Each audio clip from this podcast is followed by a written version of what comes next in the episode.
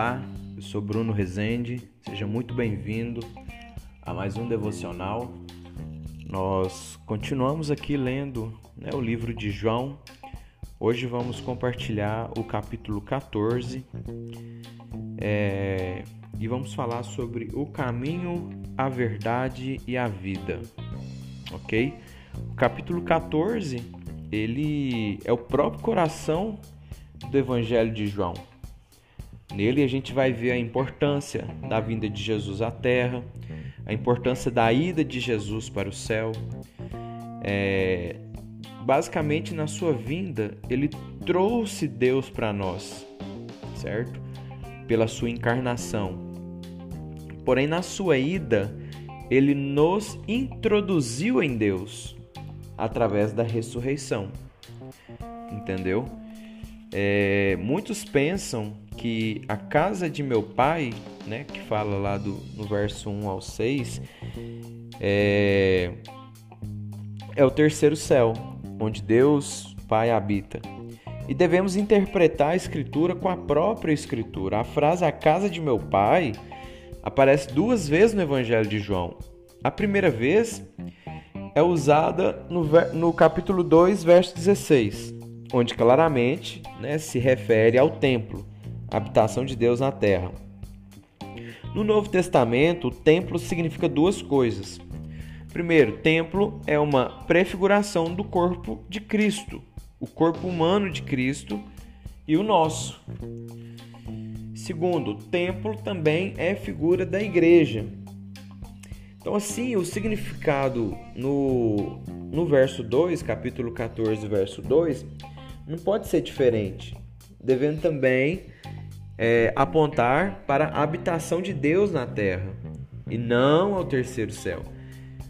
Então presta atenção, Deus ele não está preocupado em construir mansões no céu para nos levar para lá, para nos receber um dia.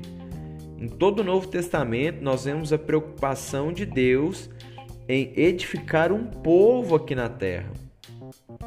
Então Deus ele deseja ter uma habitação no homem. É, lá em Efésios 1, 9, fala que esse é o ministério da sua vontade. O propósito é o propósito eterno de Deus é edificar o seu povo aqui na terra. É, é edificar um corpo, criar é, um corpo para que ele se mova aqui na terra. Talvez o nosso coração até queira muito ir para o céu, mas o coração de Deus ele está aqui na terra, entendeu? O corpo do Senhor ele é semelhante às muitas moradas, né? Ele tem milhares de membros e cada um deles é uma morada diferente. E isso é provado em João 14, 23, onde o Senhor diz que ele e o Pai farão morada naqueles que o amam. A morte do Senhor ela tinha por objetivo então remover os obstáculos que nos impediam de receber Deus dentro de nós. A redenção não foi para preparar um lugar para nós lá no céu ainda que um dia a gente vá para lá. Mas a redenção, ela foi para preparar um lugar para Deus aqui na terra. Naturalmente, o céu é uma realidade, mas ele começa hoje quando somos inseridos em Deus, quando Deus passa a habitar dentro de nós. Após termos sido salvos, regenerados, estamos em Deus e também em Cristo. Deus e Cristo é, são o nosso lugar de habitação e nós nos tornamos o lugar de habitação dele, porque o Espírito Santo vem habitar em nós. Então, a ida do Senhor para preparar-nos um lugar, no verso 2, significa sua ida à morte e ressurreição a fim de introduzir o homem em Deus, para ser a própria habitação de Deus. Essa é a edificação mencionada em Mateus 16, 18, onde o Senhor diz: Edificarei aqui a minha igreja. A preparação de lugar para nós é exatamente a edificação da igreja. Então, preparar lugar significa cumprir a redenção, abrir o caminho para o homem entrar em Deus. Mas como então pecadores podem chegar a Deus? Os nossos pecados, a carne, o ego, são obstáculos para isso. E esse é o motivo pelo qual um trabalho de preparação foi necessário. O Senhor teve de ir não para os céus, mas para a cruz, para remover todo o impedimento. Por sua morte e ressurreição, o Senhor abriu o caminho e preparou o lugar para que pudéssemos ser introduzidos em Deus. Desde que creamos no nome do Senhor Jesus, então temos um lugar em Deus. Estar em Deus então torna-se estar no corpo de Cristo, o qual é a própria habitação de Deus. Isso não significa que o Senhor nos recebe em um lugar, mas ele nos recebe em si mesmo. Ele nos recebe dentro de si. Onde está o Senhor? Ele está no céu? Está na terra? Nos versos 12 e 28, Jesus disse que estava indo para o Pai.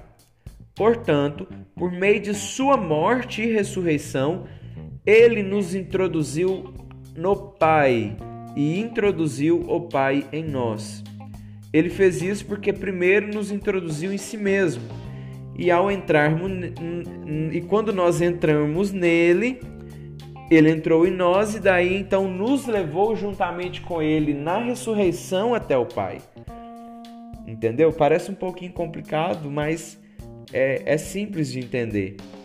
Então, primeiro ele nos pega, coloca dentro dele, depois vai para o Pai e nos coloca no Pai. Como? Enviando o Espírito Santo para habitar em nós. Entendeu? É... O caminho né, pelo qual Jesus passou é, foi para nos preparar para receber o Espírito.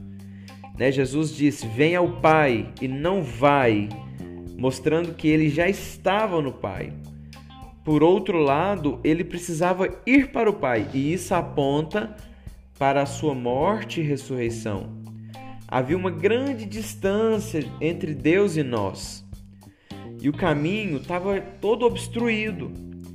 Ele construiu a estrada, aterrou os abismos, cortou as montanhas, construiu as pontes, pagou todos os pedágios, depois nos colocou em si mesmo como um grande ônibus e nos levou até o Pai.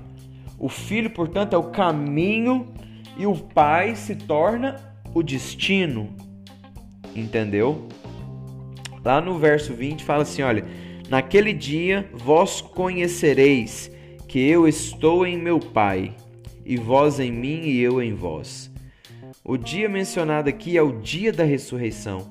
Isso aconteceu quando o Senhor esteve com os discípulos e soprou sobre eles, dizendo: Recebei o Espírito Santo. Entendeu? O Filho que estaria em nós, lá no verso 20, é o Espírito que estaria em nós, portanto, são um só. Através do Espírito Santo, hoje o Senhor está nos seus discípulos e estes habitam nele, e são ambos inclusos no Pai. Entendeu? Apesar de Deus ele ser um, isso é, precisa ficar claro para você. Ele subsiste na forma de três. E isso está além da nossa compreensão. É, mas para você entender perfeitamente como que funciona esse ser triuno que é Deus, é só você olhar para uma grande melancia. Não podemos é, ter Deus na forma de melancia e nem conhecê-lo, saber o que tem que tem por dentro. O Filho nos revelou o Pai quando ele se tornou uma fatia da melancia. Então aí através da fatia da melancia você já consegue perceber o interior da melancia. Você já consegue conhecer um pouco mais sobre Deus. E ele continuou sendo plenamente Deus, mas revelou a Deus. Revelou é de fato um pouco mais de Deus. Jesus podia é, estar entre os discípulos e não dentro deles enquanto estava na terra. Por isso o Espírito Santo foi enviado. O Espírito, então, é como se fosse o suco da melancia. É plenamente melancia e plenamente Deus, mas podemos beber. Podemos ter Ele dentro de nós, sendo a nossa vida. Quem recebe o Espírito recebe o Pai e também recebe o Filho, porque há somente um Deus. Se você olhar para o suco de melancia, é melancia. Se você olhar para a fatia de melancia, é melancia. A melancia como um todo é melancia. Então é um único ser subsistindo em três formas para resgatar o homem do pecado e o introduzir em Deus e fazer dele a habitação do próprio Deus. Isso é maravilhoso. Essa era a palavra que eu queria compartilhar com você hoje. Que você tenha um dia abençoado e até amanhã.